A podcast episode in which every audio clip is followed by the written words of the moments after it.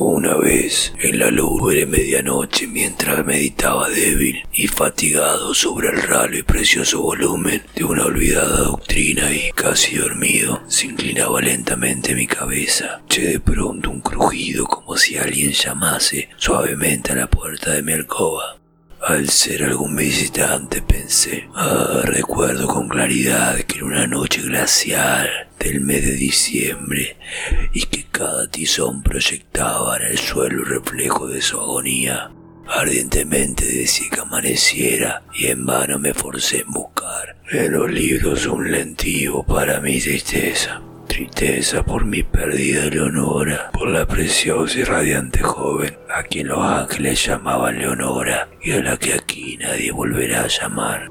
El sedoso y triste vago humor de la cortina purpúrea me penetraba, me llenaba de terrores fantásticos y desconocidos. Para mí hasta ese día, de tal manera que para calmar los latidos de mi corazón me ponía de pie y repetía Debe ser algún visitante que desea entrar en mi habitación, algún visitante retrasado que solicita entrar por la puerta de mi habitación.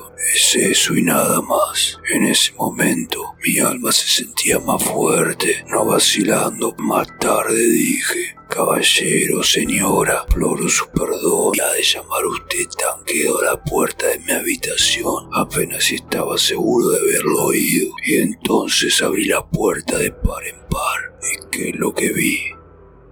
Las tinieblas y nada más. Escudriñando con atención estas tinieblas durante mucho tiempo quedé lleno de asombro, de temor, de duda, soñando con todo lo que ningún mortal se ha atrevido a soñar pero el silencio no fue turbado y la movilidad no dio ningún signo. Lo único que pudo escucharse fue un hombre murmurando. Leonora. Era yo el que lo murmuraba y a su vez el eco repitió este nombre. Leonora. Eso y nada más. Vuelvo a mi habitación y sintiendo toda mi alma abrazada, no tardé en oír de nuevo un golpe, un golpe un poco más fuerte que el primero. Seguramente me dije, hay algunas persianas de la ventana, veamos qué es y exploremos este misterio. Es el viento y nada más. Empujé la persiana y con un tumultuoso batir de alas entró un majestuoso cuervo digno de las pasadas épocas. El animal no afectó la menor reverencia, no se paró, no vaciló un minuto, pero con el aire de un lord una lady se colocó por encima de la puerta de mi habitación, posándose sobre un busto de palas, precisamente encima de la puerta de mi alcoba. Se posó, se instaló y nada más. Este pájaro de ébano, por la gravedad de su continente y por la severidad de su fisonomía, indujo a mi triste imaginación a sonreír. Aunque tu cabeza, le dije, no tenga plumero ni cimera, seguramente no eres un cobarde, lúgubre y viejo cuervo, viejo salido de la ribera de la noche Dime cuál es tu nombre señoral en la ribera de la noche plutónica. El cuervo exclamó. Nunca más. Quedé asombrado que ave tan poco amable entendiera tan fácilmente mi lenguaje, aunque su respuesta no fue tuviese gran sentido me fuera de gran ayuda, porque debemos convenir en que nunca fue dado un hombre a ver a un ave por encima de la puerta de su habitación.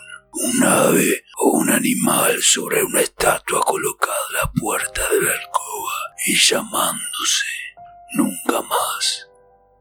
Pero el cuervo, solidariamente posado sobre el plácido busto, no pronunciaba más que esas palabras, como si en esa difundiera su alma entera. No pronunciaba nada más.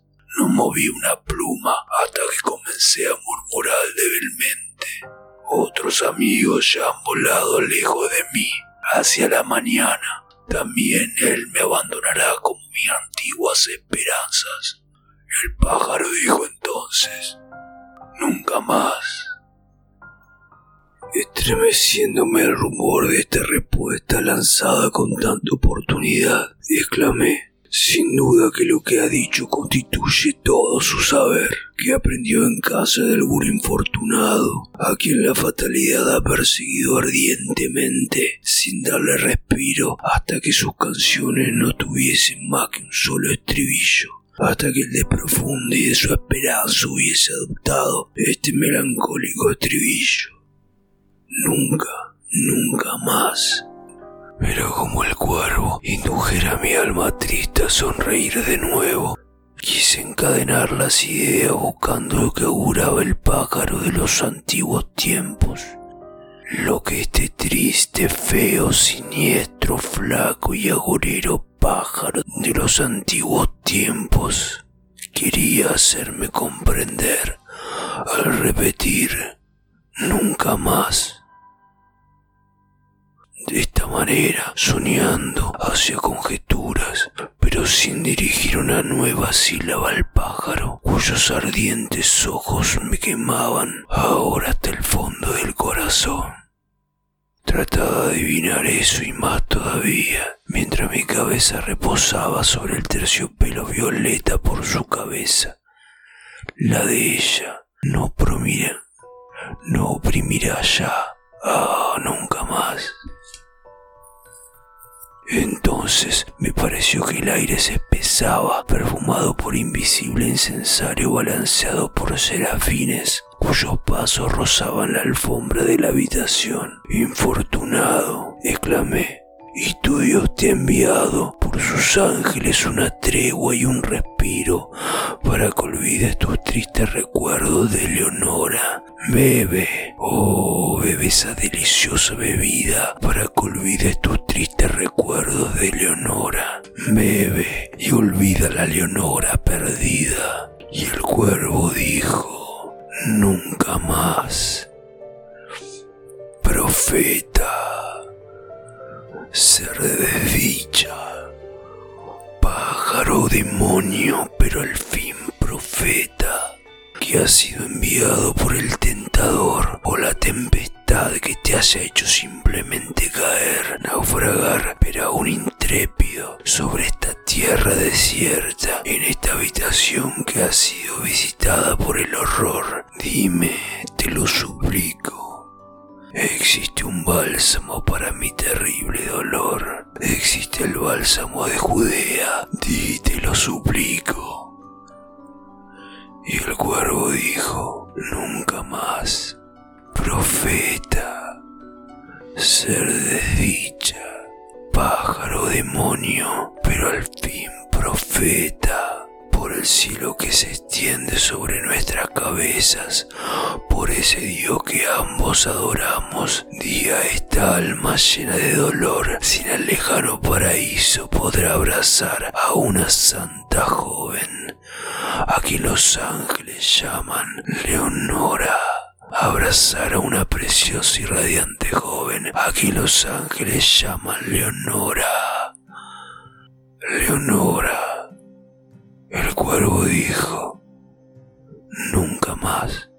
Que esta palabra que sea la señal de nuestra separación, pájaro demonio. Grité dirigiéndome, grité. Vuelve a la tempestad, a la ribera de la noche plutónica. No deje aquí una sola pluma negra como recuerdo de la falsedad que tu alma ha proferido. Deja mi soledad inviolada, abandona ese busto colocado encima de la puerta, retira tu pico de mi corazón y precipita tu espectro lejos de mi puerta. Pero el cuervo dijo, nunca más y el cuervo, inmutable, continúa instalado allí, sobre el pálido busto de palas, precisamente la puerta de mi habitación, y sus ojos se parecen a los ojos de un demonio que sueña. Y la luz de la lámpara, cayendo sobre él, proyecta su sombra en el suelo. Y mi alma, fuera del círculo de esa sombra que yace flotante sobre el suelo, no podrá volver a elevarse nunca más.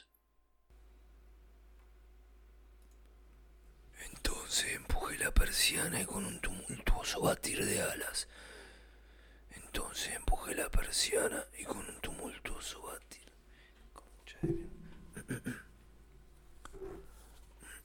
Entonces empujé la persiana y con un tumultuoso batir de alas entre un majestuoso cuervo digno de las pasadas épocas. El animal no afectó